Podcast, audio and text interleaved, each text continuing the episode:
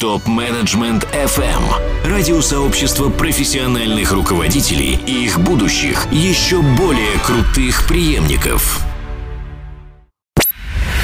Максим Овчаренко, эксперт Ранхикс, практикующий консультант по эффективности руководителей и топ-команд.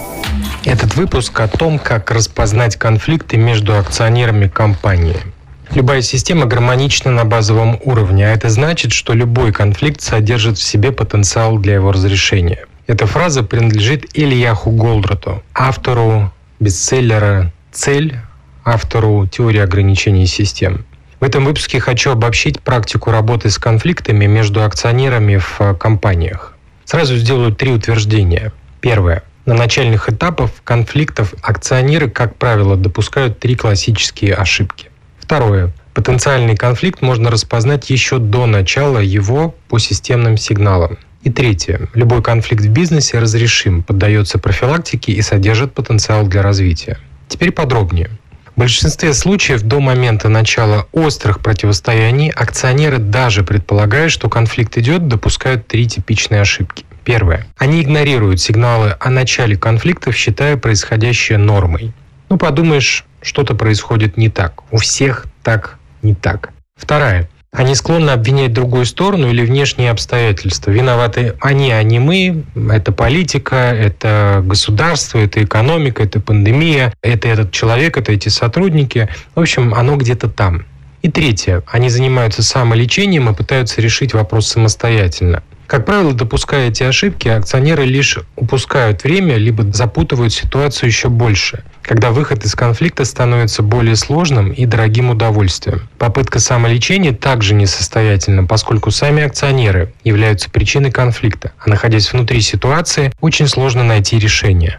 Второе. О начале конфликта говорят сигналы, распознавать которые можно научиться. Поскольку любой бизнес, компания – это система, то на бизнес распространяются и системные принципы и законы, а именно, все элементы в системе связаны между собой причинно-следственной связью.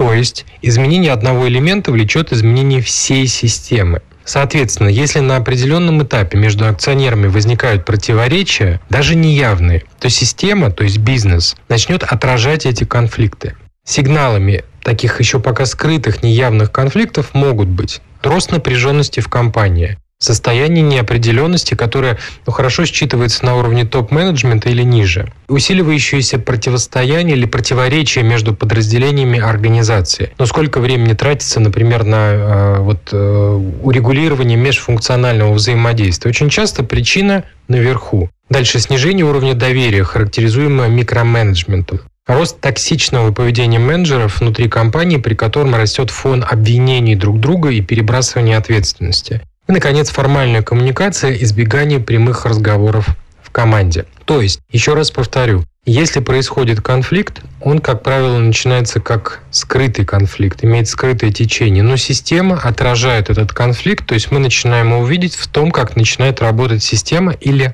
команда. Также сигналами могут стать замедление роста компании, уход значимых клиентов, потери ценных сотрудников. Чтобы было понятнее вот этот тезис, я проведу очень простую аналогию. Представьте себе человека.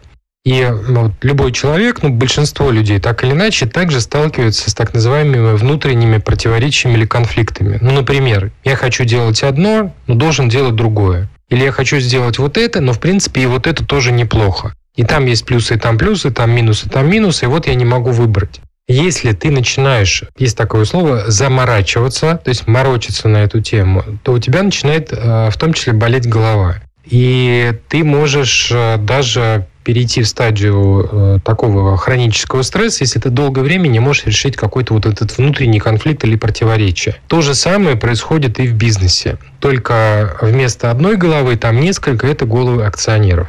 Далее. Поскольку все перечисленные выше сигналы могут быть вызваны не только конфликтом между акционерами, то необходимо смотреть на совокупность признаков и причин, а именно, а также учитывать динамику. То есть, если сигналы усиливаются, если ситуация ухудшается, то это сильный признак конфликта наверху. Если ситуация разовая, то могут быть и какие-то другие причины. Чтобы было еще нагляднее, почему и как это работает, можно сравнить бизнес с другой системой, например, с человеком. Это тоже система. Система клеток, система функций, система органов, система систем, в общем-то. Если говорить о клетках, то считается, что их около 50 триллионов в каждом из нас. Сигналами внутреннего конфликта человеком, о котором он может даже не подозревать, являются внешние симптомы. Например, сигналом о внутреннем конфликте акционера, как и любого другого человека, как, ну, я уже называл этот конфликт между тем, что он делает и тем, что он хочет делать, является падение мотивации, эмоциональное выгорание, в том числе болезнь, если дело будет запущено.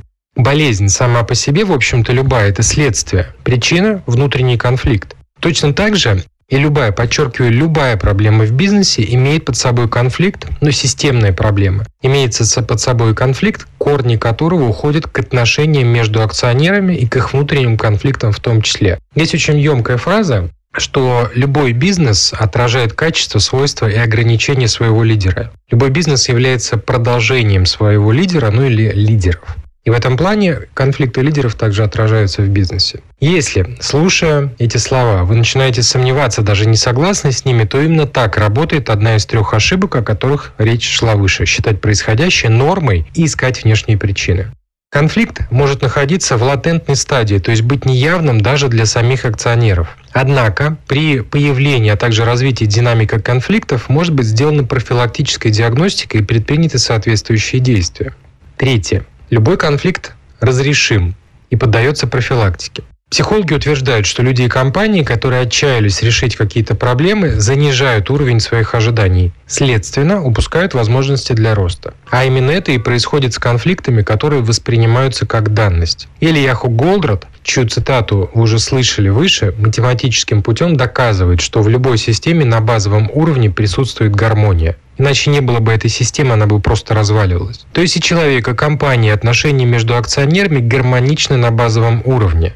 Значит, что поиск решения для конфликта – это вопрос навыка и желания. И речь не идет о поиске компромисса. Компромиссы убивают отношения, убивают бизнес. Помните, что при компромиссе мы жертвуем чем-то, на что мы могли бы рассчитывать, если бы не пошли на этот компромисс. Речь идет о поиске решения, в котором выигрывают все, и акционеры, и бизнес, и команда. Утверждаю, и это подтверждается практикой работы с разнопрофильными компаниями, что такое решение возможно в любом конфликте. Самый лучший способ для поиска такого решения и, собственно, прямая рекомендация о том, что делать, если вы видите сигналы о приближающемся конфликте, пригласить стороннего эксперта. Почему? Потому что акционеры – это те люди, которые задают контекст самой компании. И любой человек внутри вот этой системы, то есть внутри компании, будет обусловлен происходящим конфликтом. Это как замутненное в зеркало, в которое очень сложно разглядеть происходящее. Человек из вне контекста сможет управлять ситуацией результативнее. То есть поэтому существуют арбитры, третейские судьи. Ну и если говорить про бизнес-практику, это консультанты, модераторы и эксперты. В качестве профилактики, а также для самостоятельной диагностики, но не для лечения, можно использовать простой чек-лист. Я думаю, что его можно воспринимать и на слух, и будет здорово, если вы сейчас поставите на паузу, возьмете лист бумаги, ручку и запишите эти вопросы для того, чтобы проверить свою систему. В этом тесте, в этом чек-листе всего 7 вопросов. Вместо «да», «нет» нужно давать ответ по десятибальной шкале, где 10 будет означать, что соответствующий вопрос разрешен, а один не разрешен. Другие цифры будут говорить о степени. Например, 7 скорее разрешен, 3 скорее не разрешен и так далее. Что значит не разрешен? Значит, по этому вопросу нет согласия. А все эти вопросы вы задаете применительно к себе, а также применительно к своим партнерам. То есть, как вы видите, как вы считаете, насколько между вами и вашими партнерами вот этот вопрос является, ну скажем, у вас единое видение по каждому из этих вопросов, насколько он для вас, для всех ясен и очевиден. Итак, первый. Это утверждение, оцените его по десятибалльной шкале. Мы точно выбрали этот бизнес и точно знаем, зачем мы его делаем. Еще раз, мы точно выбрали этот бизнес и точно знаем, зачем мы его делаем. Что значит выбрали бизнес? Это значит, что мы осознанно э, в нем находимся, мы вкладываемся в него. И, знаете, это не является таким вот, ну, из серии «я тут подожду, посижу, посмотрю, как оно будет», но у меня тут еще куча вариантов. То есть, ну, выбор сделан. Так же, как вот вы человека выбираете для там, отношений, э, вот выбрал там мужчину, женщину, вот меня теперь один, одна. Также с бизнесом. Второй. Мы доверяем друг другу, веря в искренность, надежность и компетентность друг друга. Мы можем повернуться друг другу спиной. Здесь очень важно вот не пойти э, на поводу, знаете, такого вот, ну как э, шапкокидательство, что, ну, конечно, раз мы в бизнесе, там, мы партнеры, конечно, мы должны друг другу доверять. Ничего вы не должны друг другу. Вопрос, как есть на самом деле. Еще раз. Мы доверяем друг другу, вере в искренность, надежность и компетентность друг друга. Третий. У нас общее видение цели, образа конечного результата или образа будущего. Наши цели вдохновляют нас, и мы считаем их достижимыми. Еще раз, у нас общее видение цели, образа конечного результата, образа будущего. Наши цели вдохновляют нас, и мы считаем их достижимыми. Четвертый. Мы согласны с выбранной стратегией. У нас есть стратегия, мы знаем ее. Мы понимаем, как достичь цели, несем ясные обязательства. Мы согласны с выбранной стратегией. У нас есть стратегия, мы понимаем ее. Мы понимаем, как достичь цели и несем ясные обязательства. Пятый. Между нами распределены роли, ответственности. Мы точно знаем, кто за что отвечает, кто что делает и кто что кому должен. И в этом есть согласие. Шестой. Между нами синергия. Седьмой. Достигая результата, мы знаем, для чего продолжать, ставим новые, амбициозные и вдохновляющие цели. Семь вопросов. Этот чек-лист может заполнить даже один из акционеров, применительно к себе и к другим акционерам. Но, в принципе, когда вот модерируется сессия, то делается анкетирование, опрос каждого из партнеров. Даже с точки зрения одного человека, с точки зрения вот его восприятия, он может ответить на вопрос, по всем ли вот из перечисленных пунктов у него с другими есть единство. Те вопросы, по которым ответы ниже пятерки, пять и ниже вернее, считаются неразрешенными. Соответственно, именно в этом месте, если вопрос не решить, скорее всего, и рванет. Подводя итог, отмечу еще раз. Большинство акционеров, предпринимателей, допускают три типичные ошибки.